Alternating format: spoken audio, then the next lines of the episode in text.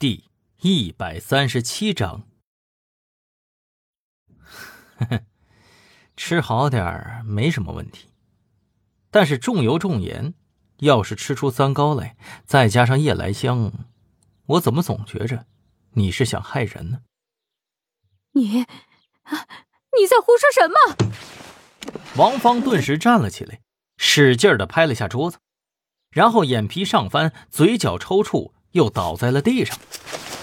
呃，一星，这女人是不是在装啊？李队，看样子应该不是，看起来应该是应激反应，快点送医吧。李明耀没再说什么，而是打电话呼叫救护车。看着王芳被推进了抢救室。易星的心中不是滋味，总感觉再拖下去肯定要出事儿。李队，我想再检查一下他老伴的遗体。哦，呃，对了，这件事我忘记说了，他老伴的遗体已经下葬了呀。什么？为什么？呃，好像说是为了保险理赔。哦，行吧，李队，那我去一趟。保险公司，易星不再解释，而是转身离开。李明耀的手机响了起来。喂，李明耀，你一天天的跑哪儿去了？不是让你负责和青城市的对接吗？人呢？跑哪儿瞎溜达去了？哎呀，郝老大，哎，我可不是瞎溜达，我也是在办案子呀。知道了，你们是去查那个老太婆子了吧？李明耀啊，你怎么回事啊？一个神经病说的话你们也信，还真去查呀？呃，不是，局长，真不是这样。我我，什么都别说了，十五分钟以内，我要是看不见你，就收拾东西停职吧。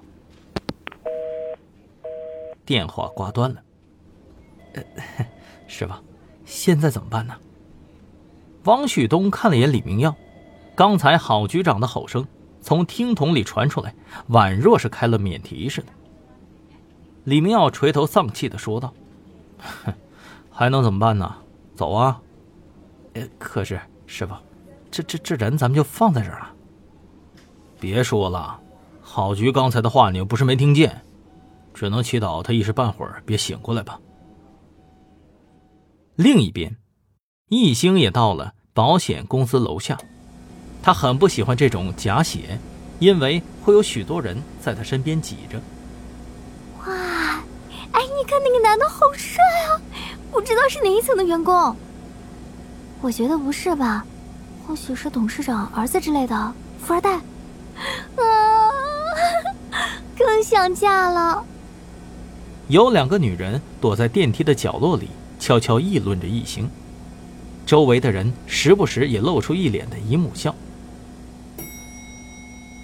五楼到了，易星走出了电梯，松了口气，总算不用装作听不见的样子了。易星推开了一扇玻璃门，就看到前台的墙上挂着一盏红色的条幅，写着鸡血语录。一个小白脸儿走了过来，手里端着一杯茶。估计是一进门就注意到易星了呢。哟，先生，您是来办什么业务的？我们这儿最近还搞活动呢。啊，是这样，我有个朋友啊，叫李明光，他推荐我过来的。我想跟他买一样的保险，能帮我查一查吗？哦，呃，可以啊，我帮您查。朋友推荐买的话，可以额外返点啊。小白脸的眼神里头狂热了起来。估计他是做业务上头，不修边幅的头发，没刮干净的胡茬和发黑的眼圈，无不在暗示着他此刻心理状态的焦灼。易星暗自偷笑，顺势点了点头：“先生，先生，这边请，来，您请。”易星跟着他来到了客户经理室，不一会儿，男人拿着单子走了进来，笑着说道：“哥，来。”呃，这是您刚才要的资料，您先看一看。易兴接过了单子，上面写的很明确：李明光投保了意外险、事故险和重疾死亡险。易兴看不懂他们有什么区别，于是指着项目问道：“可以麻烦您解释一下，这三个险是什么意思吗？可以赔付多少钱呢？”哦，好的呀，先生，没问题啊。您看，呃，这个，这个意外险的意思啊，就是比如说，嗯，那个您出车祸了哈，或者遇到了什么自然灾害之类的这种意外死亡，就是可以赔付了。呃，这个是赔付二十万。然后这个事故险呢，其实它和意外险啊还是有点区别的，就这里面不是区分什么责任的啊。比如说您是主要责任方，那么我们还是会进行赔付的。呃，这个的话呢，基本是那些从事危险工作的人来购买的。